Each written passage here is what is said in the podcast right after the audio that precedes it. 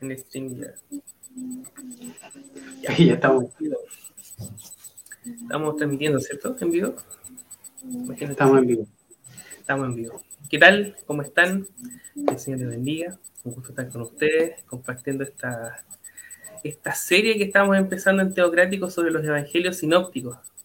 Nuestra idea es eh, empezar a, exponer temas sobre los evangelios sinópticos eh, semana por media, idealmente los sábados a esta hora, si es que todo sale bien, si es que el Señor lo quiere.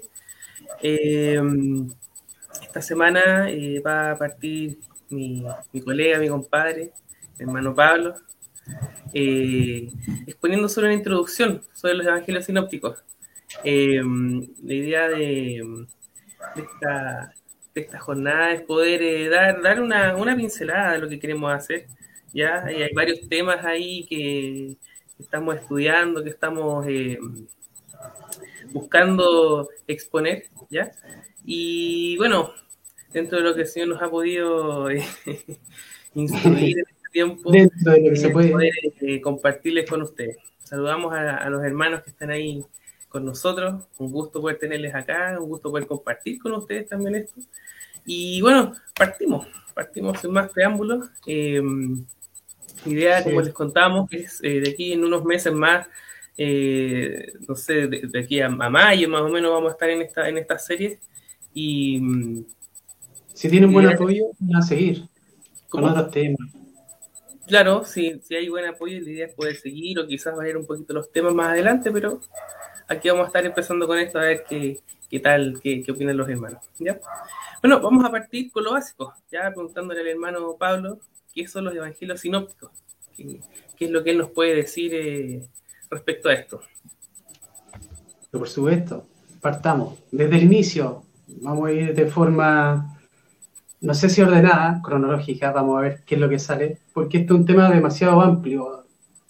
Eh, de hecho, vamos a hablar no necesariamente como esta introducción, sino que después nos vamos a meter exegéticamente vamos a hablar de temas, no sea parábolas, eh, sermones, pero ahora quisimos con el hermano Leopoldo empezar esta serie y partir obviamente con una introducción de, porque esto se va a tratar de los evangelios, ¿ya? A grandes rasgos. Entonces, hacer una introducción del evangelio sinóptico era necesaria para poder entenderlo y por qué se diferencia del cuarto evangelio, que es como lo principal. ¿Por qué se agrupan estos tres evangelios como sinóptico y se les da ese nombre de, de sinopsis, ¿ya? Entonces, eso era como lo que queríamos lograr. Y de aquí en adelante vamos a ir escalando, vamos a ir creando, a ver qué es lo que sale. Somos eh, estudiantes, no somos a lo mejor los académicos como usted acostumbra a leer. Hacemos lo que se puede dentro de lo que Dios nos ha dado también. Queremos darlo y a ver si ayudamos también a alguna persona en alguna duda o en algo ya que los evangelios siempre tienen complejidad, porque ahí está la figura de Cristo presente como tema central. Los evangelios narran de la vida de Jesús. Por lo tanto, para mí personalmente, y me imagino que para él también, los evangelios son el firmamento de toda nuestra fe, porque ahí están los relatos más antiguos de la vida de Jesús, de quién fue Jesús, cómo vivió, eh, cuál fue su muerte, el tema respecto a su resurrección, entre otras cosas por lo tanto hablar de los evangelios y hacer esta separación de los evangelios sinópticos, que es lo que vamos a, donde voy a ir ahora, con el cuarto evangelio es fundamental. Bueno, los evangelios sinópticos son Mateo, Marco y Lucas, se separan del cuarto evangelio más que nada por un tema eh, literario y también por un tema de años. Ya el cuarto evangelio fue el último en escribirse, se habla que en el 90, en el 100 incluso ya a principios del siglo segundo, pero los primeros tres evangelios, que como dije, Mateo, Marco y Lucas, eh, son diferentes, ¿ya? Y se les dice evangelios sinópticos según Griesbach en el siglo XVIII, eh, simplemente porque son, la sinopsis proviene de esto, que se podría, se puede leer en paralelo, tienen similitud. Es como cuando uno va al colegio y se pilla a tres alumnos con exactamente las mismas tareas, con pequeñas diferencias, es lo mismo ocurre acá tenemos a Marcos, Mateo y Lucas que llegan con un amplio, eh, con una amplia similitud en sus trabajos. Y uno, uno se preguntará, bueno, ¿cuál es el problema? ¿Qué es lo que pasa aquí? está bien, está mal, esto nos ayuda en nuestra fe, no nos ayuda, qué es lo que ocurrió. Y para poder entender qué es lo que ocurre con el, con el gran problema sinóptico, tenemos que entender un poco el contexto cultural de cómo vivían los judíos, cuál era su forma de ser, cuál era su forma de actuar. Hay que entender también que esto del cristianismo nace de un judaísmo, o sea, los seguidores de Jesús eran judíos, Jesús era judío. Las comunidades primero eh, fueron netamente judías, después fueron ya ingresando griegos, persas, romanos, todo lo que nos podemos encontrar en el Mediterráneo. Por lo tanto, traían esta tradición judía. Y esta traducción judía eh, proviene de lo que es la oralidad. Por ejemplo, Aguirre, el, el gran Rafael Aguirre, mi gran amigo Rafael Aguirre, dice lo siguiente respecto a lo que es la tradición oral. En la antigüedad, la, pedagogía era muy conservadora y se basaba en tres instituciones, la casa paterna, la sinagoga y la escuela elemental. En las tres, el aprendizaje tiene un elemento central de memorización. Ahora, cuando vamos a... ¿Y por qué digo esto? ¿Por qué parto desde la tradición oral? Porque hay un problema. Desde que murió Jesús hasta que se escribió se escribieron los, evangelios que nosotros conocemos, pasaron cerca de 50 o 60 años. Estamos hablando de que los evangelios sinópticos que nosotros conocemos se escribieron dentro del 65 y 90 después de Cristo, o sea, 35 o más años desde que Cristo murió. ¿Y por qué aconteció esto? Y uno se preguntará, bueno, si esto es tan importante, ¿por qué los discípulos no, o Jesús mismo, por qué no escribió? ¿Por qué no está el Evangelio de Pedro? ¿Por qué no está el Evangelio de, de Pablo, por ejemplo?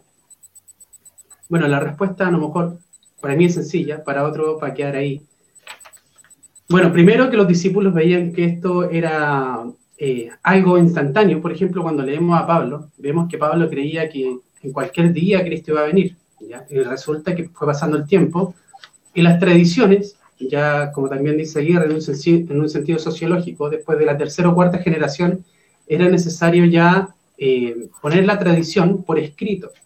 ¿Por qué? Porque los discípulos ya estaban muriendo, todos los discípulos que seguían y conocían la vida de Cristo, ya estaban partiendo a los brazos del Señor.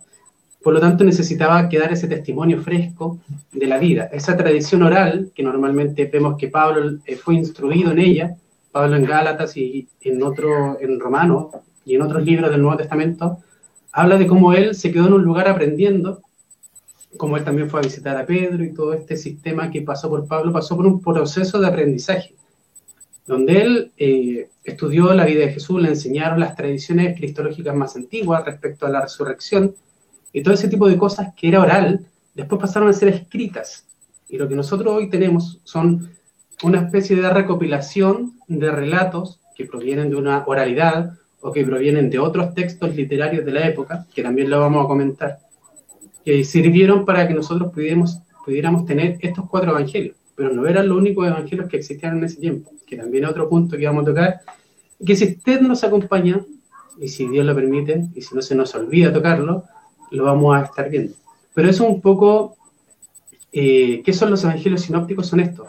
Son tres textos, ya sea que después se le dio la autoridad a Marco, a Mateo y a Lucas, ya en un principio no eran anónimos, ya eso hay que entenderlo, Después la iglesia exigió una especie de investigación y necesitaban darle un título para darle una especie de autoridad. Y después salió eh, el Evangelio según tanto, el Evangelio según este, y ahí salieron muchos evangelios, y después la iglesia tuvo un desafío enorme para poder decir, bueno, cuál de estos es cierto, cuál tiene misticismo, cuál es parte del gnosticismo, que son otros temas que también vamos a tratar de ver. Si no lo vemos hoy, lo vamos a ver, o nos vamos a encontrar con él en otro tema, ¿ya? Más adelante vamos a ir con banco. ¿Ah? Y antes que, antes que se nos, se nos olviden, podríamos quizá hablar de eso, pues, de, cuáles son los héroes evangelios que existían, pues ya que estamos en, ese, en ese, tema. Por ejemplo, Lucas habla de que habían, en Lucas 1, ese típico, en cada texto que ustedes se van a encontrar de estudio de los sinópticos, se va a pillar como base en Lucas, ¿ya? porque Lucas dice dentro de su investigación a, a Teófilo, sí creo que era Teófilo, que dice que había muchos textos en ese tiempo cuando él estaba escribiendo esta narración. Y dentro de esos muchos textos provienen también las hipótesis que vamos a estar hablando a continuación. Dentro del cristianismo primitivo, eh, muchas personas escribieron. ya sea por emanuenses, ya sea por discípulos, o simplemente aficionados que querían lucrar con esto. No todas las personas lo hacían de buena fe, ¿ya? Y habían otras religiones de misterio, eh, gnosticismo, una especie de judaísmo eh, cristiano más conservador, o incluso el mismo judaísmo atacaba el cristianismo con, con falsas, falsos textos. ¿ya? No todos los textos eran cristianos y puramente de los discípulos, sino que se armó una revuelta, a lo mejor no tan grande como lo que podría ocurrir hoy, ¿ya? Entendamos que Jesús y los judíos eran, eran ellos, ya no era, y tampoco el conocimiento se ampliaba tanto como, como hoy que alguien hace algo en Miami, por ejemplo, y es difundido por la red y al otro día queda las cosas. No, acá es un proceso mucho más largo, de años. ¿ya? ya, pero ¿qué textos nos podemos encontrar? Dentro de estos textos nos encontramos, por ejemplo, el relato de la pasión.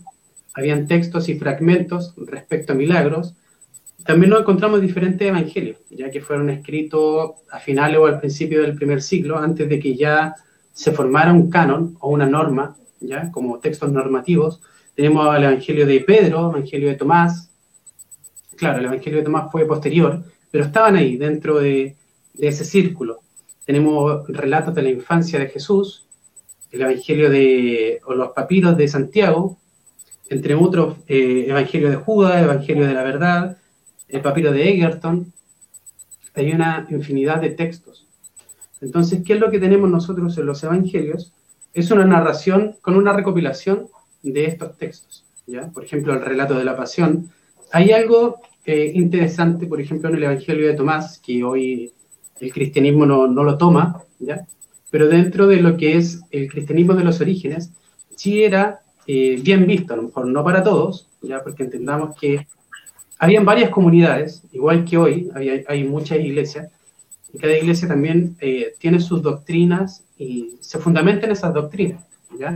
En cambio, en el cristianismo primitivo, estaba todo esto naciendo, estaba todo esto procesándose, pasaron muchos años, la iglesia incluso se compartían algunas cartas, unos textos por aquí, por allá, cosas que se fueron haciendo populares. De hecho, Mateo fue uno de los textos populares, Marcos no era tan relevante. ¿ya? Y es por el, por el sentido también que tiene Mateo respecto a lo que es la vida de Jesús y los problemas también que enfrenta. Porque no todos los evangelios, a pesar que dicen lo mismo, están escritos por, en una zona geográfica diferente y van dirigidos a un público diferente. ¿ya?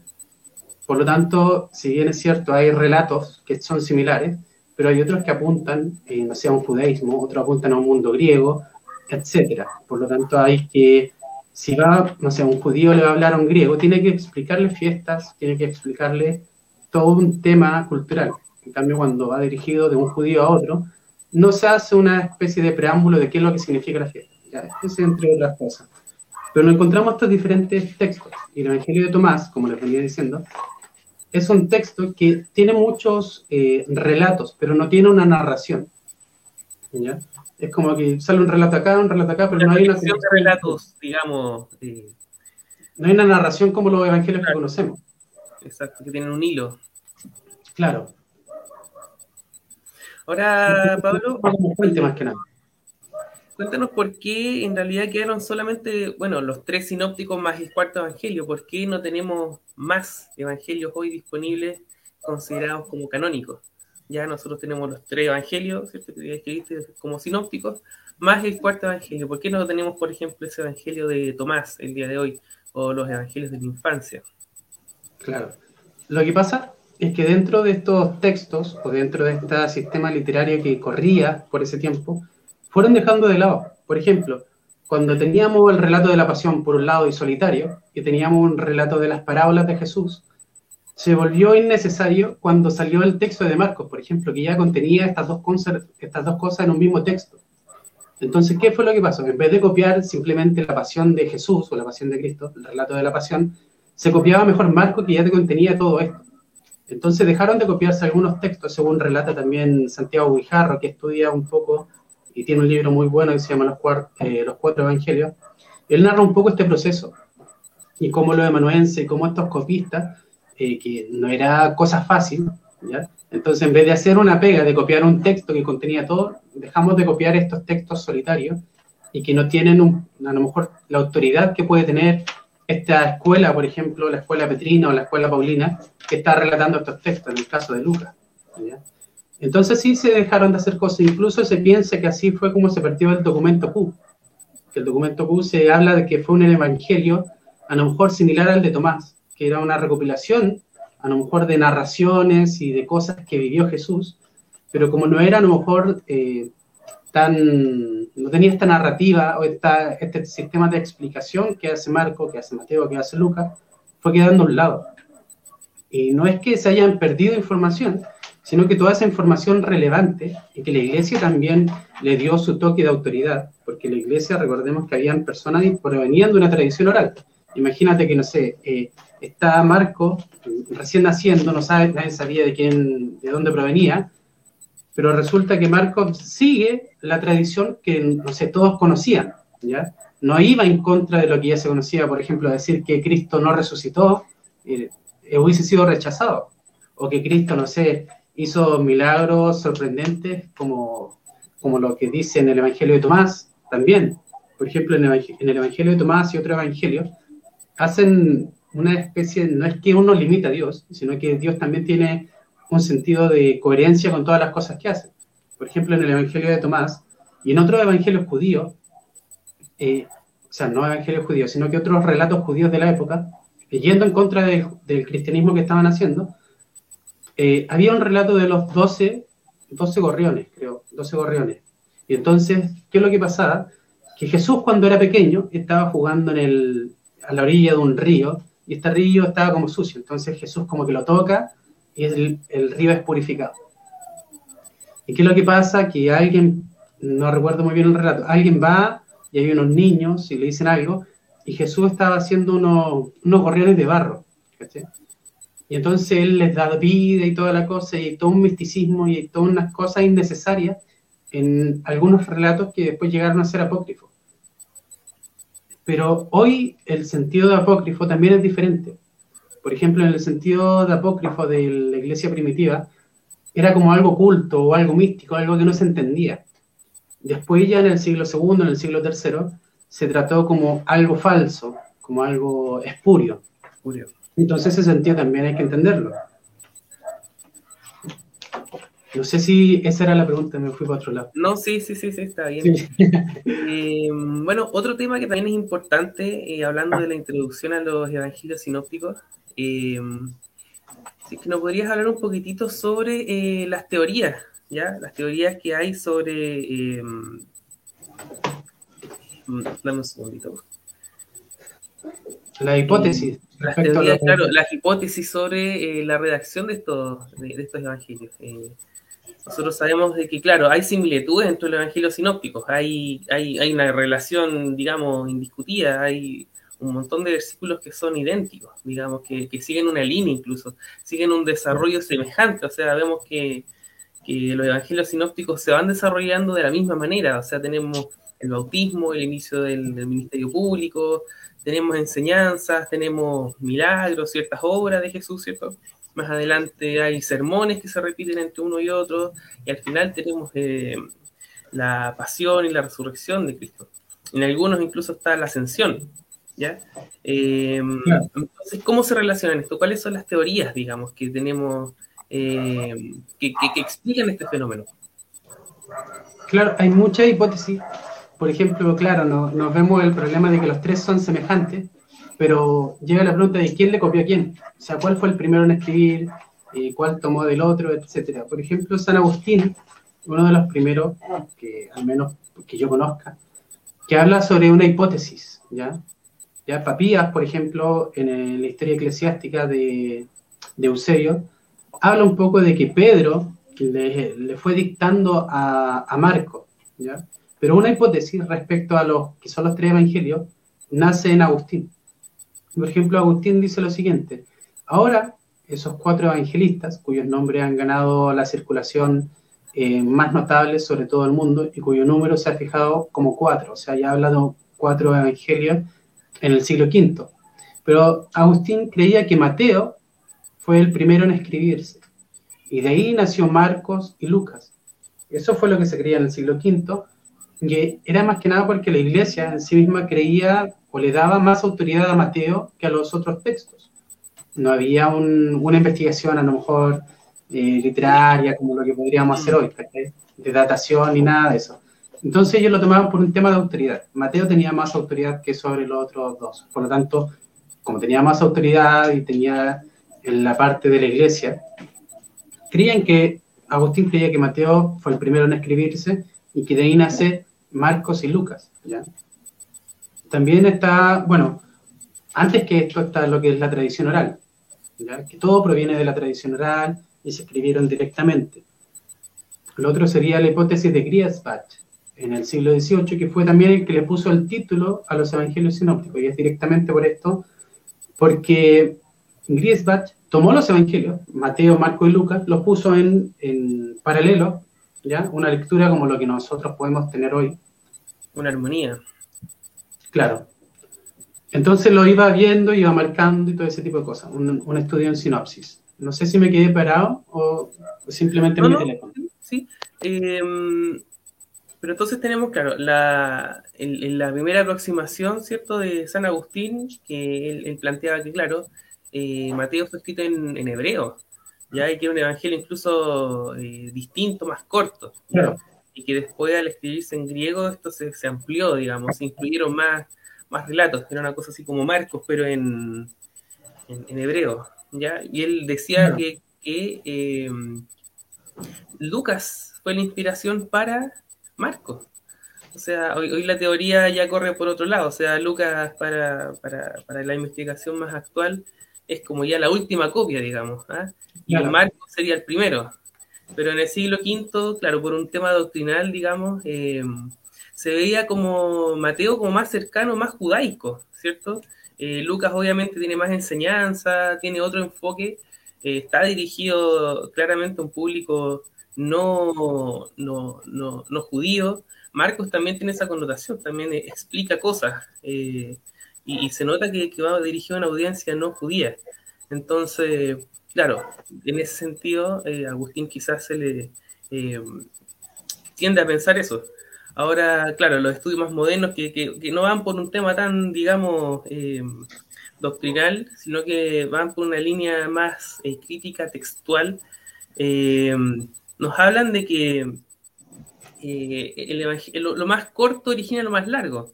O sea, no podemos ir podando cosas, eh, eh, digamos, sacando, sino que se van añadiendo. Entonces, en ese sentido, Lucas y Mateo eh, tienen toda la, la impresión de, inspirarse en un texto más corto, así como tú lo decías en un principio. ahí habían evangelios apócrifos, evangelios que no, no prosperaron, por decirlo de alguna forma, pero que eran muy breves, que contenían relatos puntuales, ciertos episodios, digamos, puntuales, y por lo mismo, por no ser eh, evangelios, digamos, más completos, que, nos exponen más sobre la vida de Jesús, eh, no, fueron, digamos, siendo proliferados, y aparte otras razones, por ejemplo, la autoridad. Entonces, claro, esa era un poquito la, duda, cuál era las hipótesis. Ahora, eh, bueno, ya nos comentando un poquito sobre lo, que decía Agustín, ¿cierto? Sobre cómo se originan los evangelios. ¿Qué más sabemos hoy eh, de, ese tiempo. ¿Qué decían en, los primeros siglos eh, sobre los evangelios sinópticos en relación a, su origen, a su autoridad eh, y otras cosas? Sí. Mira, yo estoy pegado, por si se ve y se escucha bien, ni un problema. Sí, se escucha bien, por lo menos. Yo me quedé pegado en los 20 minutos, está mi quedé pegado, pero no importa. No, bueno, antes de eso, hay otra hipótesis, disculpa, te las digo. Ah, la hipótesis de los fragmentos, que era un poco sacado de Lucas, que de todos los fragmentos y papiros que habían se formaron los tres evangelios. La hipótesis de un evangelio primitivo, también, que proveniente de Lessing, del siglo XVIII igual, en el cual comenta, este es pues el relato que da Papías eh, respecto a Marcos, y Papías también habla sobre un un evangelio de Mateo en hebreo, igual que Agustín. Y recuerdo también a Antonio Piñero eh, hablar de que hasta el momento no se ha encontrado nada, los textos más antiguos que se tienen del siglo II están en griego. No se duda de la autenticidad, si obviamente estas personas que, por ejemplo, Papías, que vivía, nació y vivió en el siglo II, a principios del siglo II, narra esto, claro, nosotros por fe lo creemos, pero son evangelios que se han perdido durante el tiempo y es muy difícil que se encuentren. Pero las copias que se tienen actualmente provienen directamente desde el griego. A lo mejor Papías conoció un, un documento en hebreo y hubiese sido muy interesante eh, verlo o tenerlo, o en algún momento si se encuentra, genial. Pero también se, está este evangelio primitivo y el evangelio, el, perdón, la hipótesis de las dos fuentes, que es como la fuente Q y este evangelio primitivo. Pero eso respecto a, a lo que vendrían siendo las hipótesis. Bueno, hay muchas más, pero esas son como las más relevantes. Ahora lo que tú me preguntabas sobre eh, lo que pasa en, el, en los autores o en los grandes pensadores del siglo I, siglo II, bueno, los evangelios fueron tardíamente escritos y ya hablamos un poco del porqué, de la necesidad que hubo en algún momento. Pablo, de hecho, escribió de los primeros, pero Pablo no se refirió mucho a lo que son las narraciones que, de la vida de Jesús que podríamos tener después, a pesar de que las conocía y las dominaba probablemente. Los textos que nosotros tenemos de Pablo son eh, problemas y exhortaciones que van derecho a una iglesia en particular. Por lo tanto, no podríamos exigirles que nos dé un poco o conocimiento respecto a lo que es esto y que están netamente en los evangelios. Entonces, ¿qué es lo que nos queda? Por ejemplo, en el siglo II tenemos tanto Tertuliano, tenemos a Ireneo, tenemos eh, a Policarpo, tenemos todos los padres que, que empiezan a ir a hablar, que empiezan ahí a desarrollar ideas, ¿cierto? Pero, ¿qué es lo que pasa? Uno se pregunta, bueno, si los evangelios eran tan conocidos, si los evangelios eran algo fundamental en la iglesia, ¿por qué los padres no los citaron? ¿Por qué los padres no lo hablaron? ¿Por qué no lo enseñaron? Y resulta que sí lo hicieron, solamente que nosotros no hemos leído a los padres, me incluyo, no, me gustaría ser mucho más lector de los padres, cuando tenga tiempo lo quiero hacer, ¿ya? Pero hay algo interesante que nos deja eh, como atestiguaciones de los evangelios en estos siglos. Por ejemplo, eh, atestiguaciones del Evangelio de Mateo tenemos a Policarpo, Justino, eh, Tasiano, Ireneo, Teófilo de Antioquía, Atenágoras, ¿ya? De hecho, Tertuliano considera al pastor de Hermas como un apócrifo, como un texto apócrifo y falso, ¿ya? No tiene mucha relación un poco a lo mejor con los evangelios sinópticos, pero ya estaba esta atestiguación respecto a lo que vendría siendo inspirado y a lo que no vendría siendo inspirado, que vendrían siendo de textos eh, apócrifos o pseudoepigráficos, cuando se les da un nombre a una autoridad que no pertenece. Entonces tenemos en Mateo a Justino, a Clemente de Alejandría y diferentes textos que atestiguan en diferentes papiros respecto a lo que es el Evangelio de Mateo, el Evangelio de Juan, de Lucas, y otros evangelios que nosotros hoy no consideramos o no tenemos, por ejemplo, el Evangelio de Pedro está con Serapión, hay fragmentos del relato de la pasión, el Evangelio de Lucas con Policarpo, Tasiano, también los valentinianos, y ahí hay algo bastante interesante, de hecho con el mismo Evangelio de Juan. No es el caso, no estamos en el Evangelio, el cuarto Evangelio, pero como se hace esta separación, eh, ya sea por los sinópticos, ya sea por el cuarto Evangelio, que tiene una, una idea y una intención totalmente diferente. Y hay que recordar que en este tiempo había una lucha constante ideológica en el sentido de de cristología, a lo mejor que estaban ocurriendo debates cristológicos, debates respecto a diferentes doctrinas, ¿ya? Había muchas eh, eh, comunidades que estaban con el gnosticismo y que salían evangelios gnósticos, pensamientos, también relatos, etcétera, donde Jesús tenía estos, estos misticismos que hoy no tenemos, ¿ya? en el sentido de que doctrinalmente no tenemos esos textos, normalmente se ocupan para estudios. Por ejemplo, uno puede leer el Evangelio de Pedro, pero no son textos que son considerados inspirados. Pero sí se pueden estudiar, pero entendiendo eso, que en un momento fueron... Para, digamos, entender esos movimientos primitivos, o sea, sobre su texto está toda plasmada, toda su doctrina, entonces podemos aprender a Es lo que pasa un poquito con eh, los documentos del Segundo Templo, veterotestamentarios en el fondo, pero nos, nos, ayudan a entender su teología, de cómo ellos pensaban en ese tiempo, después, digamos, de, de, Malaquía hasta, hasta Mateo. Entonces, eh, es, lo mismo, o sea, estos evangelios eh, permiten rastrear, nos dan como un, digamos, es como una evidencia teológica porque tenemos harta evidencia arqueológica, de repente evidencia cultural, pero estos evangelios gnósticos y estos textos apócrifos en realidad, ya sea eh, evangelio o no, eh, nos dan ese pensamiento teológico que había fuera del cristianismo, pero que circundaba y que nos ayuda a entender el mismo cristianismo. Entonces no deja de ser relevante. Exactamente.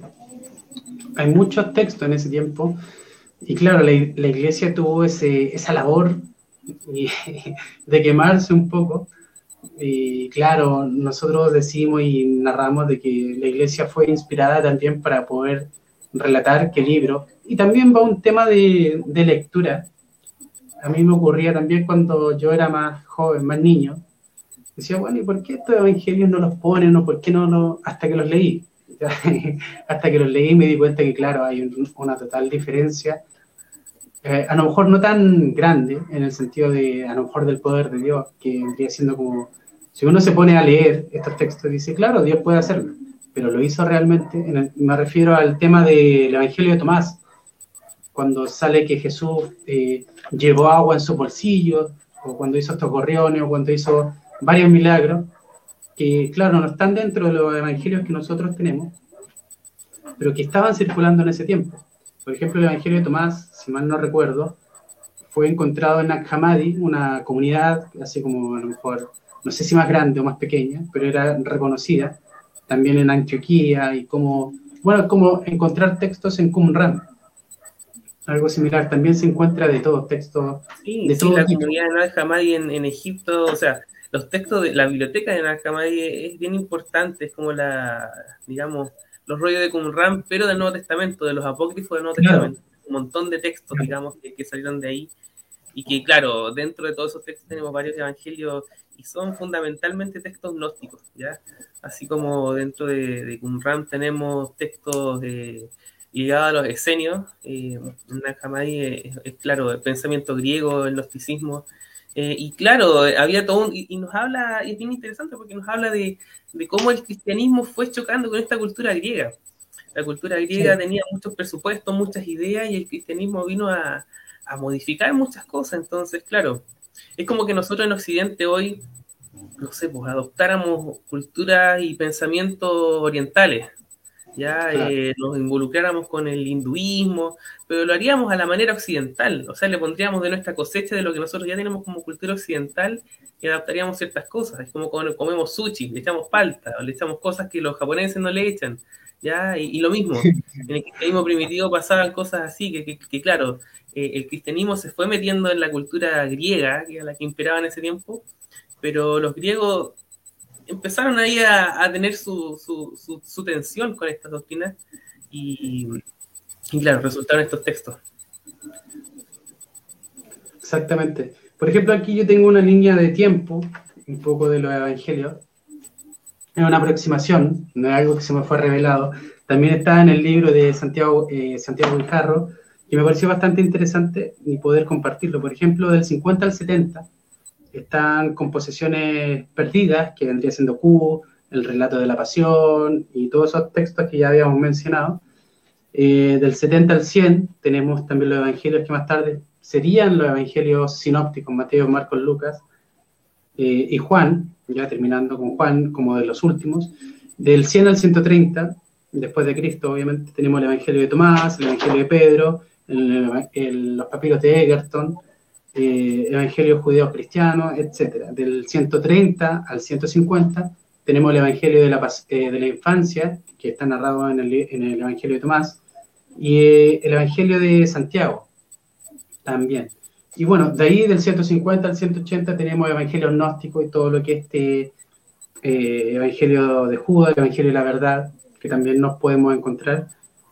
Pero esto aquí en esto se desenvuelve un poco lo que fueron los evangelios, del 50 al 180, y después un, un desarrollo, una conversación, un diálogo, un debate, donde ya para el siglo V tenemos este, estos evangelios tetramorfos, ¿ya? cuando hablamos ya de los cuatro evangelios como forma normativa, como ya inspirados y canonizados.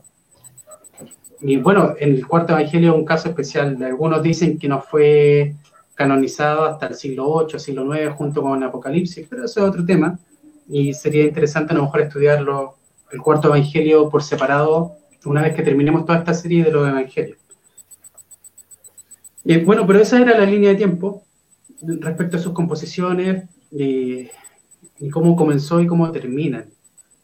no sé si hay alguna otra pregunta o algo más que podamos aportar. No sé si alguien nos está viendo. no sé si hay alguna pregunta. Al principio había harto, pero ahora hay menos. Eh, mira, eh, no, o sea, eso es lo que teníamos para ahora. Eh, yo creo que podríamos volver a explicar un poco lo que estamos haciendo, los que ya nos siguen viendo. la idea, claro, tenemos pensada 10 exposiciones, esta es la primera, en la introducción, ¿ya? La idea, la, la siguiente sesión, que serían dos semanas más, exponer sobre un gran tema que sale en los evangelios sinópticos, que es el reino de Dios, ¿ya? Eh, posteriormente a eso vamos a hablar del Evangelio de Marcos, ¿cierto? Una introducción más detallada del contenido, a, la intención del Evangelio de Marcos, también de la perspectiva eh, un poco eh, ligada a lo crítico. después vamos a hablar de las parábolas, ¿ya? en la sección siguiente. ¿Cuál es la, idea de las parábolas en el primer siglo? ¿Qué, qué, quería decir Jesús a su, a su audiencia, ¿cierto? Las parábolas por lo general eh, se le toma como un sentido, como en un sentido más pedagógico para hoy, pero vamos a abordarlo desde una perspectiva un poco más aterrizada a lo que ellos eh, estaban viviendo y para lo que ellos significaban las parábolas. Más adelante vamos a hablar del Evangelio de Mateo, lo mismo que con Marcos, ¿cierto? Eh, luego vamos a hablar de los milagros de Jesús, ¿ya? En los evangelios sinópticos, ¿ya? En Lucas también hay, hay, parábolas, hay, milagros, pero ¿qué, ¿qué, pasa en los sinópticos? ¿Cuál es su intención? Después vamos a ir hablando del Evangelio de Lucas, ¿cierto? Y eh, en una eh, posterior eh, sesión vamos a hablar de Jesús, Jerusalén y los religiosos, ¿ya? Cómo se, relacionaba Jesús con, la gente a la que él iba a hablar, ¿ya? Con, Jesús y, o sea, con, Jerusalén y, la gente de ese tiempo, ¿ya? bueno, para ir terminando, vamos a hablar del relato de la pasión de Jesús. ahí nos va a poner un poquito más el hermano Pablo, ¿cierto? Y vamos a terminar con un tema que de repente no se toca mucho, pero súper importante, que es la ascensión, la ascensión de Jesús. Entonces aquí ya tenemos 10 eh, temas. La idea es tocarlo semana por medio, nos vamos a ver como 5 meses. Eh, si alguien también quiere exponer, tenemos estas semanitas intermedias que están libres y felices nosotros los, los incluimos, ¿cierto? Con algo que, que tenga que ver con, los evangelios sinópticos, ¿cierto? Lo que usted nos quiera aportar, incluso algo que, ya hablamos, pues hablar con nosotros y, lo podemos incluir, ¿cierto? Y la idea es hacer, eh, digamos, exposiciones breves, ya no vamos a estar una hora ni, ni, hacer cosas muy extensas, sino que esto es como un, un acercamiento, es como para plantear los temas, ¿ya?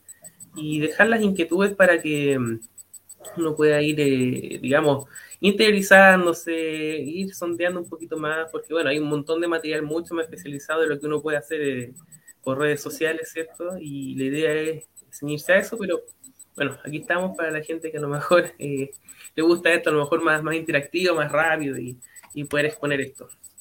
Eh, estaríamos finalizando. ha sido un gusto tenerlos con ustedes. Esperamos que haya sido de bendición, que hayan podido aprender algo, que, que bueno, dentro de lo que hemos podido preparar. y eso, no sé si Pablo quieres decir algo más, ¿quieres terminar con algo? Sí, sí, o sea, más que nada recordar que es algo introductorio. Si nos metemos en el tema sinóptico, estaríamos meses a lo mejor tocándolo y aún así no, nos quedaría mucho por delante, netamente eh, una pincelada de lo que se puede hablar respecto a una introducción del Evangelio sinóptico, a su conformación, no nos metimos en problemas a lo mejor de, autores más modernos o del siglo XIX, siglo XX, donde hubieron varias búsquedas respecto y hubieron problemas con los sinópticos, sino que es algo netamente introductorio y ayudándolo a, a querer buscar a lo mejor y a que usted también se interese en leer aún más de lo que vendrían siendo los evangelios, no tan solamente leer el texto, que claramente lo, le hacemos el llamado a leer los evangelios, si puede hacerlo y quiere hacerlo, o tiene que querer hacerlo también, pero también buscar este sentido a lo mejor eh, del contexto, de la historia de la iglesia primitiva, de cómo vivían, cómo tomaban ellos estos textos, es algo que nos va a sorprender a todos, a mí me ha sorprendido personalmente. Y también podemos darles recomendaciones de libros respecto a este tema, hay mucha bibliografía, Lo mismo podemos hacer también cuando hablemos del reino de Dios. Hay mucho, mucha agua debajo de ese puente y hay una enorme bibliografía respecto a ese tema. Y claramente en una charla que nos dimos como tiempo, 45 minutos, no queríamos hacerlo tan extenso y creo que estamos ya en la hora. Sí. Eh, entonces, claro, a lo mejor dentro de estos 45 o 40 minutos no vamos a abordar el tema a lo mejor de forma académica. De hecho, no queremos hacerlo tan académico, simplemente dar información y ayudar a quienes lo necesitan, pero podemos dar esa bibliografía para que usted en su casa o donde esté pueda hacer su propio estudio y, y esto más que nada un, un inicio, una introducción. Claro. Así que eso, estimado. Un gusto estar con usted, estimado Leopoldo. Ya pues, los que quieran escuchándonos, lo esperamos entonces el día 5 de marzo, ¿ya? Con el tema de eh, el, reino, reino de Dios, el reino de los cielos, ya que es uno de los grandes temas de, de los evangelios sinópticos y bueno, esperemos que publicidad. pueda ser así. Ya pues, nos despedimos, un gusto, que el Señor les guarde, les bendiga, que nos estaríamos viendo. Hasta luego. Hasta luego.